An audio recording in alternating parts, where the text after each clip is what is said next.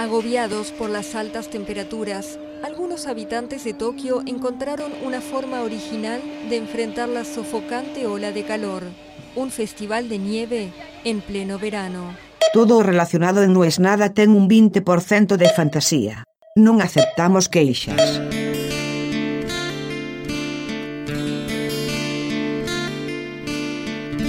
Es increíble, es increíble la intensidad, es increíble la cantidad. Yo iba preparado, había soñado, había imaginado cómo iba a ser esa primera vez, qué iba a pasar, qué haría primero. Pero al momento de pisar Japón por primera vez, mi cabeza explotó.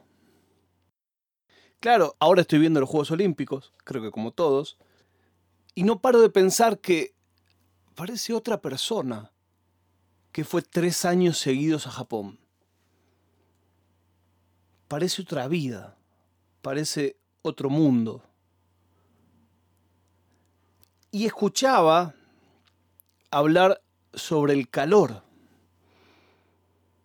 Y justo me acordaba que la última vez que fui fue la única vez que fui en verano. Y toda esta intensidad de contenido, de luces, de estética, de aromas, de sabores, también la tienen en calor. Un calor que yo no viví en otro lado. Te estoy diciendo, comparado con el Caribe, comparado con el norte de Brasil, comparado con Miami en verano, que Miami en verano hace un calor bestial. Esto supera todo. Nunca pasé un calor así en Europa en verano. Ni siquiera cuando estuve en Marruecos en verano pasé ese calor.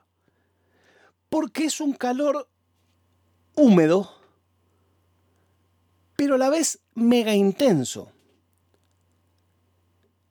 Me hizo acordar al calor de Tailandia. La primera vez que fui a Asia fui a Tailandia. Y no podía creerlo, es otro universo. Es otro planeta Asia. Y pensé, después de haber conocido Tailandia, de haber conocido Malasia, de haber conocido Singapur, que es un lugar increíble, que difícilmente me impresionaría de nuevo. Bueno, cuando fui a Japón me volvió a pasar y cuando fui a China me volvió a pasar. Lo poco que sabemos de Asia hace que nos imaginemos muy poco lo enormemente distintos que son los países de Asia entre sí. Pero volvamos al calor y volvamos a Japón.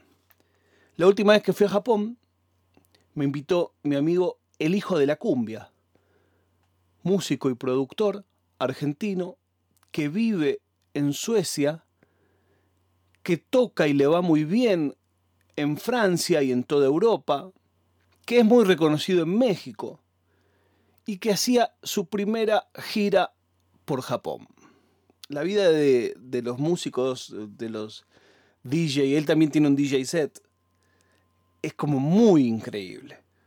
Me parece también muy mágico que hoy, en la era de las comunicaciones, en la era del contenido, lleven a una persona a combinar de cierta manera canciones de terceros.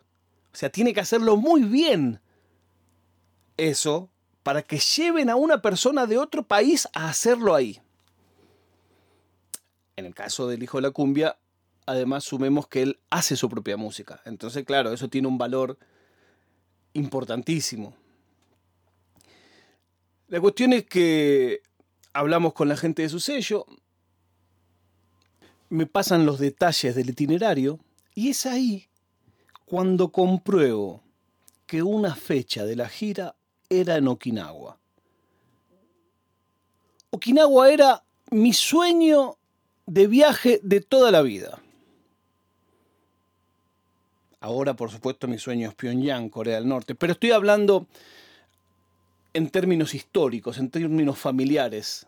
¿Por qué términos familiares si vos sos italiano? Bueno, es que los mejores amigos de mi vida, que conocí en Banfield, son de ascendencia okinawense. Entonces yo me crié escuchando historias de Okinawa, escuchando historias de Japón, a la vez que me escuchaba mis historias familiares de Italia y de España.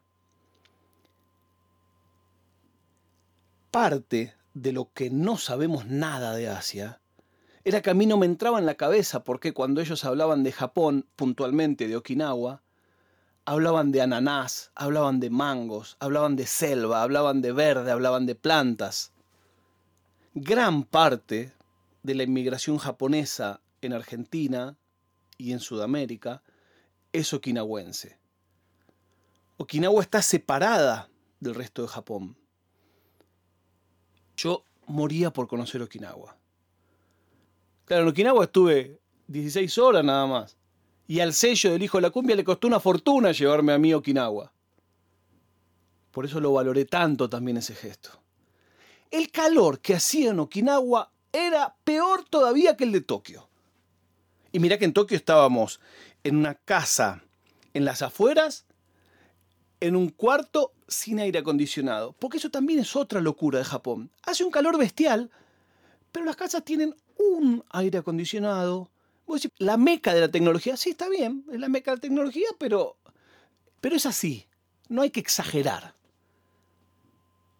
Yo me acuerdo cuando yo era chico en Argentina era imposible tener aire acondicionado. Después, una postal fue que todos salimos corriendo a comprar aire acondicionado, también por la energía que estaba barata en ese momento. También en ese viaje fuimos al Fuji Rock.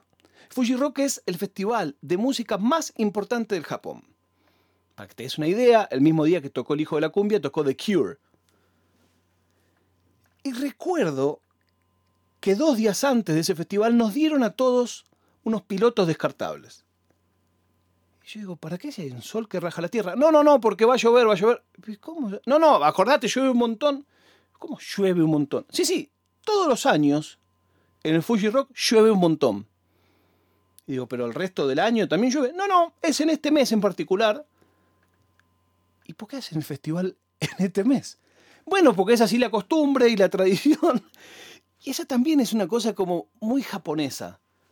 Es así, se hizo toda la vida así y se sigue haciendo así. Y chao.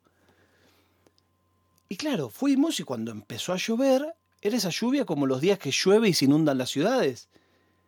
Y barro por todos lados. A la gente no le molesta en lo más mínimo. ¿Por qué? Porque todo el mundo tenía un equipamiento requetemil profesional para la lluvia. En cuanto empezó a llover, todos hacían sac, sac, sac, sacaban su capa, tapaban las cámaras, no sé qué.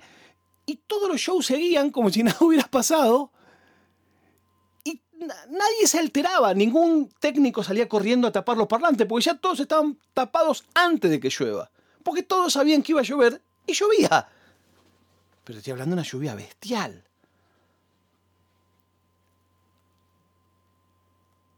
Es difícil de entender todo eso a la distancia. Es difícil de entender que cuando fuimos a una discoteca en Shinjuku, donde tocó el hijo de la cumbia. Por supuesto, las mejores discotecas, como en todos los lugares del mundo, están en el barrio gay. Yo no sabía que había un barrio gay en Shinjuku. Quizás por esta cosa de que la estética japonesa hace que de afuera casi no te enteres. Tenés que mirar muy de cerca la vidriera, empezar a, ver que el cartel del boliche que tiene un rugby en realidad, bueno, y en fin. Discoteca enorme, y empiezan a caer japoneses vestidos con guayabera, vestidos con gorra tipo cubanos, todos con el disco El Hijo de la Cumbia bajo el brazo para que se lo firme, todos conocían de cumbia, conocían de la historia de la cumbia, le hablaban de Andrés Landero, un histórico colombiano, y había DJs japoneses de cumbia. También eso es Japón todo hay mucho. Y también quizás eso explique por qué, si todos saben que en julio y agosto en Japón hace un calor infernal, los juegos de todos modos se hagan en julio y agosto. La prueba de vida del día de hoy es que Simone Bales dijo que los demonios en su cabeza le impidieron competir. Imagínate que si la número uno del mundo y de la historia en su disciplina tiene estrés, ¿qué nos queda a nosotros?